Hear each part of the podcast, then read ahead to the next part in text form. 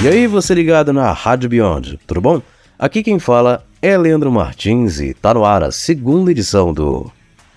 Vamos falar de história? Desde já já vou pedindo, né, imensas desculpas aí, porque eu ainda tô um pouco debilitado da gripe e por isso minha voz tá um pouco alterada, né? Mas, nesse quadro aqui, a gente vai falar de ícones e eventos históricos do Brasil e do mundo. E hoje a gente começa com Martin Luther King. Bora lá? King nasceu com o nome de Michael King Jr. em 15 de janeiro de 1929, em Atlanta, Georgia, sendo o segundo filho né, de três do reverendo Martin Luther King e Alberta King. A mãe de King o nomeou Michael, o qual está certificada na certidão de nascimento do médico responsável, embora né, o King Sr é, depois declararia que Michael foi um erro do próprio médico. A irmã mais velha de King é Christine King Ferris e seu irmão mais novo foi A.D. King. O avô materno de King foi Adam Daniel Williams, que era pastor na área rural da Georgia e se mudou para Atlanta em 1893, tornando-se pastor né, da Igreja Batista Ebenezer no ano seguinte. Williams era um dos descendentes de afro-irlandeses e ele se casou com Jane Celeste Parks e conceberam a mãe de King, Alberta. Os pais de King Sr. eram parceiros e proprietários, James Albert e Dahlia King, de Stockbridge. Michael King Sr. e Alberta né, se começaram a namorar em 1918 e se casaram em 25 de novembro de 1926. Uh, ah, até a morte de Jeanne, né, em 1941. Eles viveram juntos no segundo andar da casa vitoriana dos pais de King Sr., onde tiveram e criaram seus filhos. Logo depois de casar com Alberta, King Sr. se tornou pastor assistente da igreja batista Ebenezer. Eu falei Ebenezer, falei errado no, no bloco anterior, perdão. Adam Daniel Williams morreu de um acidente vascular encefálico na primavera de 1931. Naquele outono, King Sr. tomou o lugar de pastor da igreja, que, graças ao seu ministério, aumentou a sua audiência de 600 para alguns milhares. Em 1934, a igreja o mandou para uma viagem multimilionária pela Itália, Tunísia, Israel e finalmente Alemanha, para o encontro da Baptist World Alliance, a BWA. O tour terminou com a visita a lugares de Berlim associados ao líder da reforma protestante Martinho Lutero. Enquanto esteve lá, Michael King Sr. testemunhou né, a ascensão do nazismo.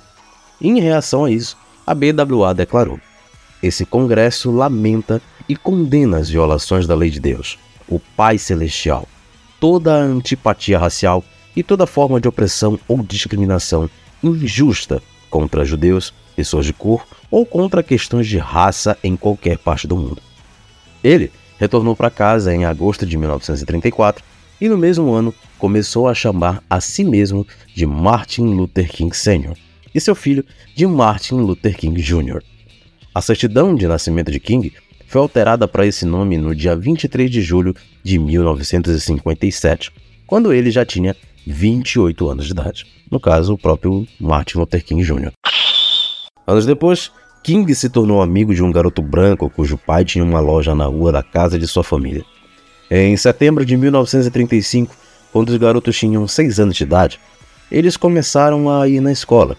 King teve que ingressar em uma escola para crianças negras Yonge Street Elementary School, enquanto né, o seu colega foi para uma escola separada, de crianças brancas somente. Logo após isso, os pais do garoto branco o proibiram de brincar com King, dizendo para ele que nós somos brancos e você é de cor. Quando King falou do acontecido para seus pais, eles tiveram uma longa discussão com ele sobre a história da escravidão e do racismo nos Estados Unidos. Depois de aprender sobre o ódio, violência e opressão que os negros sofreram nos Estados Unidos, King posteriormente diria que ele estava determinado a odiar toda pessoa branca. Seus pais o instruíram que era um dever cristão amar a todos. King testemunhou seu pai combatendo a segregação racial e várias formas de discriminação. Certa ocasião, quando um policial os parou e chamou King Sr. de garoto, ele respondeu rispidamente que King Jr. de fato era um garoto, mas ele era um homem. Quando o pai de King o levou para uma loja de sapatos no centro de Atlanta, um funcionário disse para eles que deveriam sentar no fundo. King Sr. recusou, dizendo que, abre aspas, nós dois ou compraremos os sapatos sentando onde nós quisermos, ou não compraremos sapatos nenhum. Fecha aspas. Antes de sair né, da loja juntamente com King.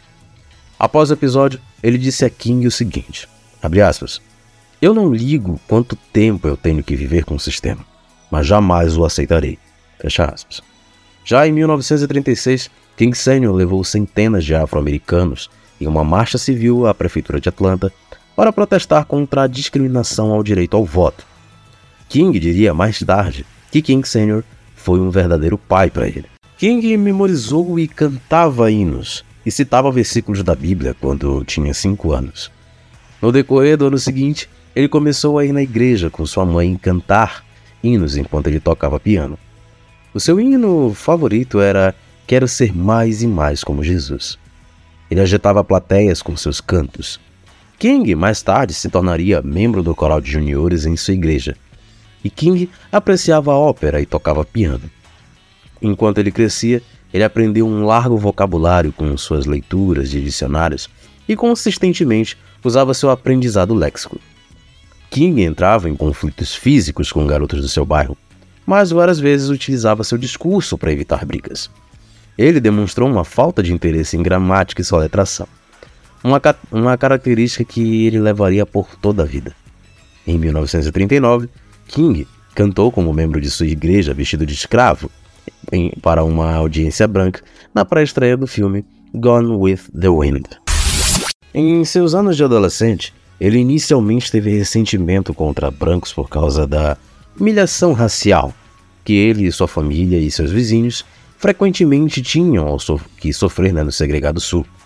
Em 1942, quando King tinha 13 anos de idade, ele se tornou o mais jovem gerente assistente de uma estação de entregas, do Atlanta Journal.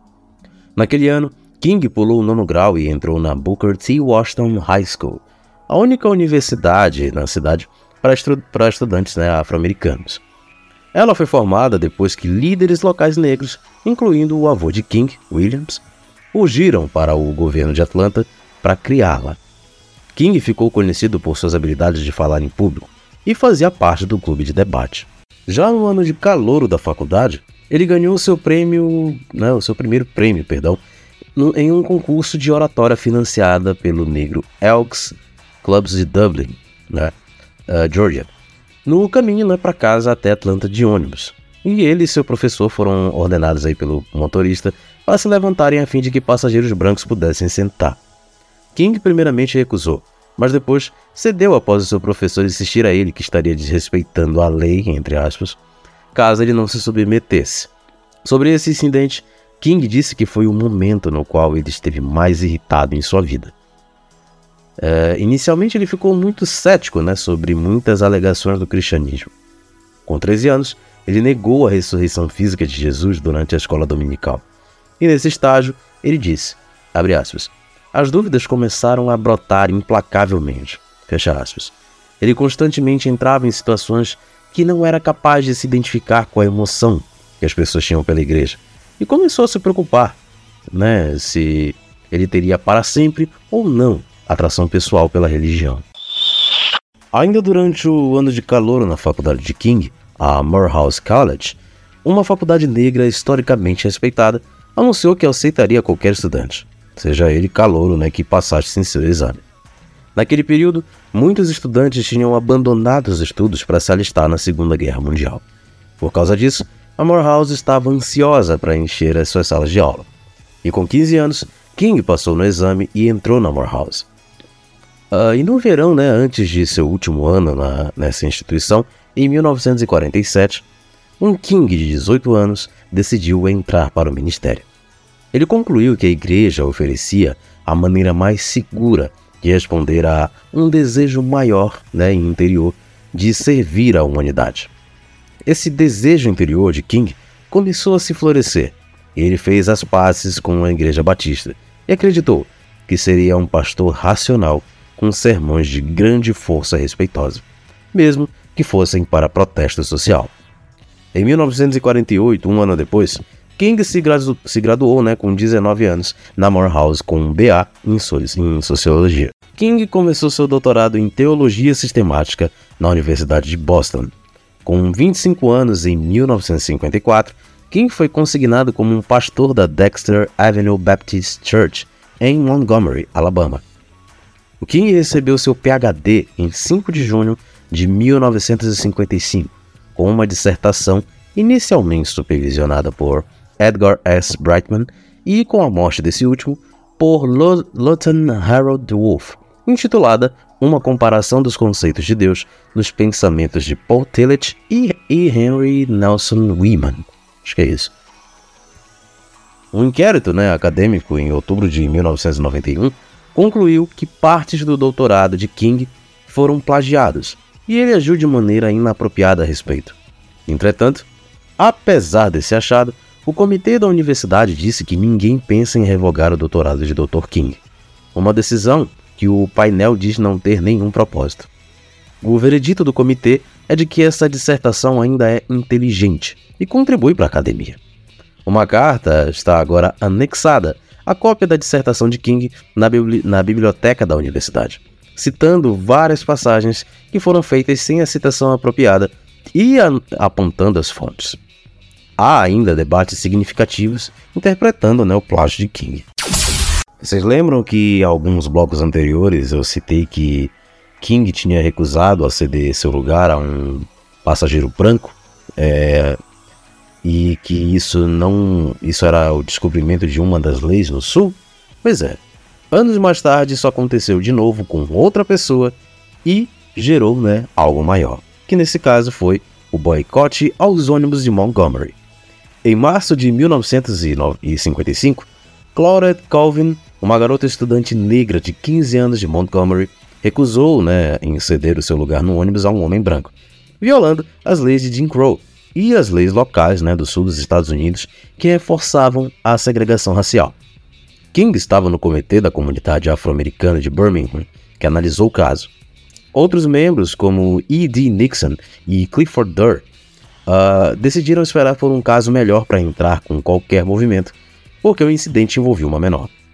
Nove meses depois, em 1 de dezembro de 1955, um caso similar ocorreu quando Rosa Parks foi presa por recusar a dar seu lugar no ônibus.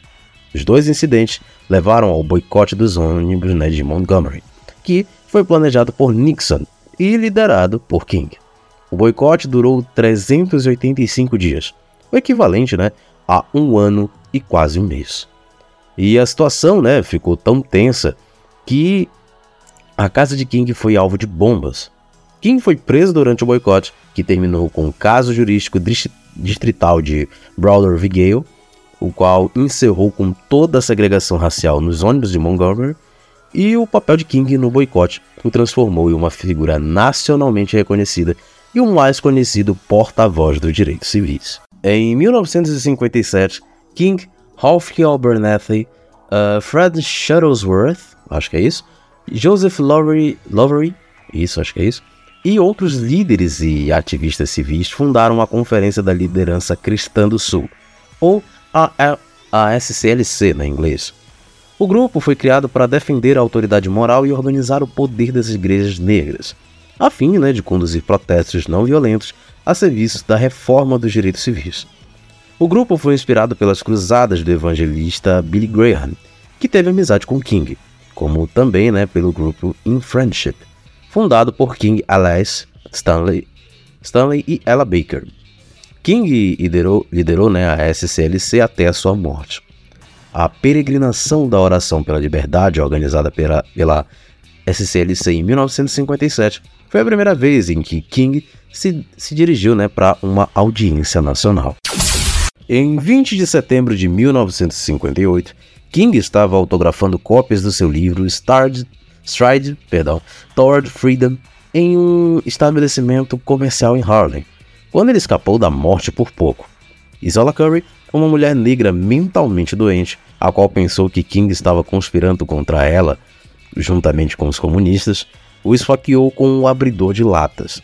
King necessitou de cirurgia emergencial, liberado, liderada né, por três doutores: Albert Lambert Maynard, Emil Naclério e John W. V. Cardes. Ele ficou hospitalizado por várias semanas. Curry foi mais tarde considerada mentalmente instável para ser julgada. Em 1959, King publicou um livro curto chamado The Measure of a Man, o qual contém seus sermões What is a Man e The, The Dimensions of a Complete Life. Os sermões argumentam né, da necessidade do homem por Deus e critica né, as injustiças sociais da civilização ocidental. Harry Wachtel se juntou né, ao assessor legal de King, Clarence P. Jones, em defesa no caso de difamação de quatro pastores na ação New York Times Cole v. Sullivan. O caso foi pleiteado, pleiteado né, por causa da propaganda do jornal New York Times, Heed the, Heed the Rising Voices. Wachtel financiou um fundo né, de isenção de taxa para cobrir as despesas da ação e assistir movimentos de não violência civis através de uma maneira mais efetiva de levantamento de dinheiro. A associação foi chamada de Gandhi Society for Human Rights. King serviu como presidente honorário do grupo. Ele estava descontente com o ritmo que o presidente John F. Kennedy estava uh, lidando né, com a questão de segregação. Em 1962, King e a Gandhi Society produziram um documento que, pro, que proclamava ao presidente a seguir os passos de Abraham Lincoln e expedir uma ordem executiva que garantisse os direitos civis para todos, que seria denominada Segunda Proclamação de Emancipação. Kennedy não executou a ordem. King acreditava que protestos organizados e não violentos contra a segregação no Sul, sustentados né, pelas leis de Jim Crow, podiam ter uma cobertura considerável da mídia na luta né, dos negros por igualdade e direito ao voto. Os jornais e televisão cobriam diariamente a depravação e indignidade sofridas pelos negros do Sul e a segregação violenta e assédio dos ativistas dos direitos civis produziu um grande ideal favorável na opinião pública pelos negros, a qual convenceu a maioria dos estadunidenses que os movimentos dos direitos civis era a questão mais importante nos Estados Unidos no início da década de 60. Ele também organizou e liderou marchas na luta dos negros pelo direito ao voto, contra a segregação, a favor de direitos tra trabalhistas e outras conquistas civis básicas. A maioria desses direitos foram com sucesso promulgadas nas leis dos Estados Unidos com a criação da Lei dos Direitos Civis de 1964 e a Lei dos Direitos de Voto de 1965. King foi criticado por outros líderes negros durante sua participação na luta pelos direitos civis. Um dos motivos foi a oposição dele a grupos negros de maior militância, como o Nation of Islam, e o seu membro, e que é considerado hoje em dia uma de suas contrapartes, Malcolm X. A fundadora né, do Students No Violence Coordinating Committee, né, que é chamada de SNCC, Ella Baker, Ella Baker perdão, ela considerou King o líder midiático de carisma que perdeu seu contato com as raízes do movimento, à medida que ele ficava mais perto de figuras de elite como Nelson Rockefeller. Uh, você consegue entender a partir daí, né, que se reforça muito o ditado Me diga com quem tu andas que eu te direi quem és. Bom, voltando ao assunto, Stokely Carmichael, um protegido de Baker, tornou-se um separatista e se desentendeu com King e seu projeto de integração racial, porque ele considerava um insulto às particularidades da cultura afro-americana. Eu digo a você, hoje, meus amigos, que embora nós enfrentemos as dificuldades de hoje e amanhã, eu ainda tenho um sonho. É um sonho profundamente enraizado no sono americano. Eu tenho um sonho de que um dia essa nação se levantará e viverá o verdadeiro significado de sua crença. Nós celebraremos estas verdades e elas serão claras para todos: que os homens são criados iguais.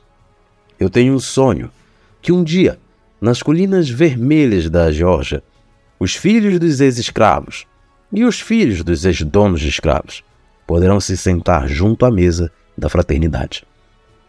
Eu tenho um sonho que um dia, até mesmo o estado do Mississippi, um estado que transpira com o calor da injustiça, que transpira com o calor da opressão, será transformado em um oásis de liberdade e justiça.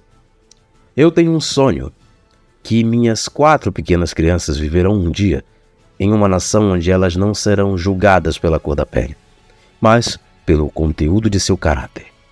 Eu tenho um sonho hoje.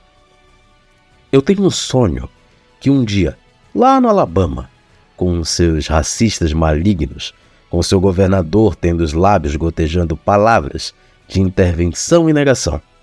Neste justo dia, bem ali, no Alabama, meninos negros e meninas negras poderão unir as mãos com meninos brancos e meninas brancas, como irmãs e irmãos. Eu tenho um sonho hoje. Trecho do maior discurso de Martin Luther King. Eu tenho um sonho. O Eu tenho um sonho é considerado um dos discursos mais refinados na história da oratória dos Estados Unidos. A marcha e especialmente a fala de King ajudou a colocar os direitos civis no topo da prioridade dos reformadores dos Estados Unidos e facilitou a implementação da Lei dos Direitos Civis de 1964. A cópia original né, do discurso escrita em máquina de escrever, incluindo notas à mão de King, foi descoberta em 1984 sobre os pertences né, de George Raveling, o primeiro treinador de basquete afro-americano da Universidade de Iowa. Em 1963, Raveling, então com 26 anos, estava perto do pódio onde King discursou. E imediatamente, após a fala, perguntou ao líder civil se poderia né, ter a cópia do discurso. King aceitou. Em 29 de março de 1968, King foi para Memphis, Tennessee, para dar apoio a funcionários negros de obras públicas, que eram representados pelo American Federation of State, Country, County ou Country, eu não, não vi a tradução direito, desculpa, and, muni, and Municipal Employees, perdão. Uh, os trabalhadores estavam em greve desde o dia 12 de março por salários melhores e tratamentos justos. Em um incidente, funcionários negros receberam pagamento de apenas duas horas, quando tinham trabalhado integralmente, enquanto funcionários brancos receberam dinheiro de trabalho de um dia inteiro.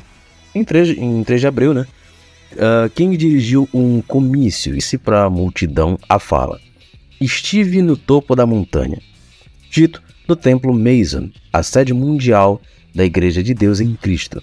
O voo de King até Memphis foi atrasado por causa de uma ameaça de bomba contra seu avião.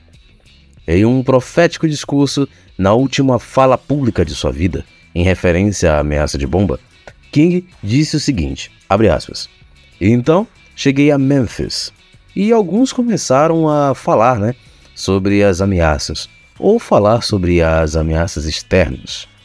O que aconteceria comigo diante do perigo de alguns brancos doentes mentalmente? Bem, eu não sei o que acontecerá agora.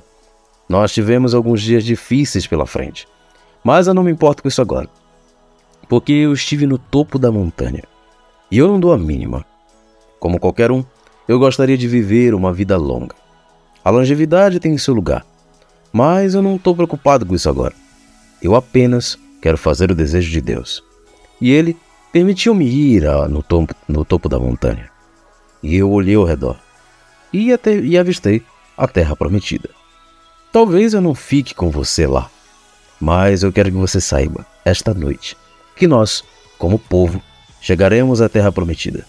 Então, estou feliz essa noite. Não estou preocupado por nenhuma coisa. Não temo nenhum homem.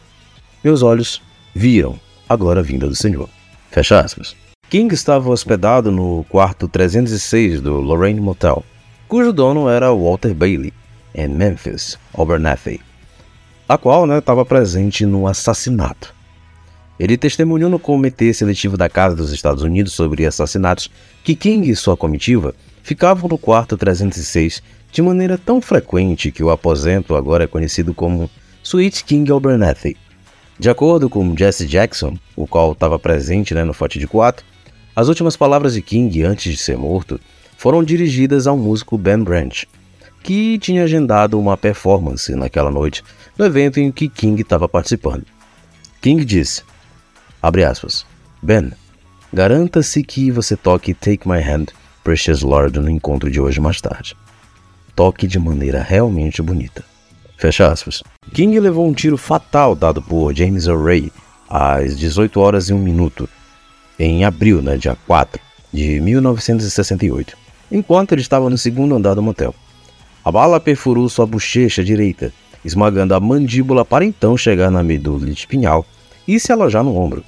Abernathy escutou tiro de dentro do motel e correu para o andar achando King no chão. Jackson afirmou que após o disparo, ele deu assistência a King, mas essa versão é contestada por outros colegas. Jackson mais tarde mudaria seu testemunho dizendo que ele apenas alcançou o andar onde King estava. Após uma cirurgia de emergência, King morreu no St. Joseph Hospital às 19 horas e 5 minutos. De acordo com seu biógrafo Taylor Branch, a autópsia de King revelou que, embora ele tivesse apenas 39 anos quando faleceu, ele tinha um coração de uma pessoa de 60 anos, a qual Branch atribuiu né, ao estresse dos 13 anos de luta no movimento dos direitos civis. O assassinato levou a uma onda de revoltas em Washington DC, Chicago, Baltimore, Kansas City e dezenas de outras cidades dos Estados Unidos. O candidato à presidência, Robert F. Kennedy, estava a caminho de Indianápolis para um comício de campanha quando foi informado da morte de King. Ele deu um curto discurso improvisado para sua multidão de apoiadores, os informando sobre a tragédia e urgindo para, continu para continuar né, o ideal de King de não violência. No dia seguinte, ele deu um discurso preparado em Cleveland. James Farmer Jr. e outros líderes civis também pediram pela ação não violenta, ao invés das agitações que estavam ocorrendo. Enquanto o militante Stokely Carmichael pediu uma resposta mais dura. A cidade de Memphis rapidamente conseguiu resultados positivos para os trabalhadores em decorrência das revoltas. O presidente Lyndon B. Johnson declarou 7 de abril como dia de luto nacional em homenagem ao líder civil. O vice-presidente Herbert Humphrey participou do funeral de King em nome do presidente, em receio de que a presença de Johnson pudesse causar protestos e até violência. Como pedido pela viúva de King, o último sermão dele foi reproduzido em seu funeral na Igreja Batista Ebenezer. Não, Ebenezer, desculpa. Uh, através né, de uma gravação de 4 de fevereiro de 1968. Neste sermão, uh, King pediu em, seu, em que em seu funeral não tivesse menção aos seus prêmios e honrarias, e que fosse dito que ele tentou alimentar os famintos, vestir os desnudos e amar e servir a humanidade. Bom, e o Vamos Falar de História de hoje fica por aqui. Esse foi um breve resumo né, sobre a história de Martin Luther King Jr., um dos maiores nomes quando se tratam de questões raciais. Desde já, eu peço mil desculpas mais uma vez, porque acredito que esse foi o podcast em que eu mais pedi desculpa para você que está me ouvindo, justamente porque eu passei muito tempo sem gravar e por essa razão eu acabei perdendo um pouquinho do costume de como faz isso aqui. Mas eu prometo que no próximo podcast isso aqui já tá melhor, tá bom? Mesmo assim, se você gostou, considere compartilhar esse podcast aí com seus amigos, familiares ou até com seu professor. Isso ajuda aí muito a gente aqui da Rádio Beyond. Aqui quem falou foi Leandro Martins. Um grande abraço e até a próxima.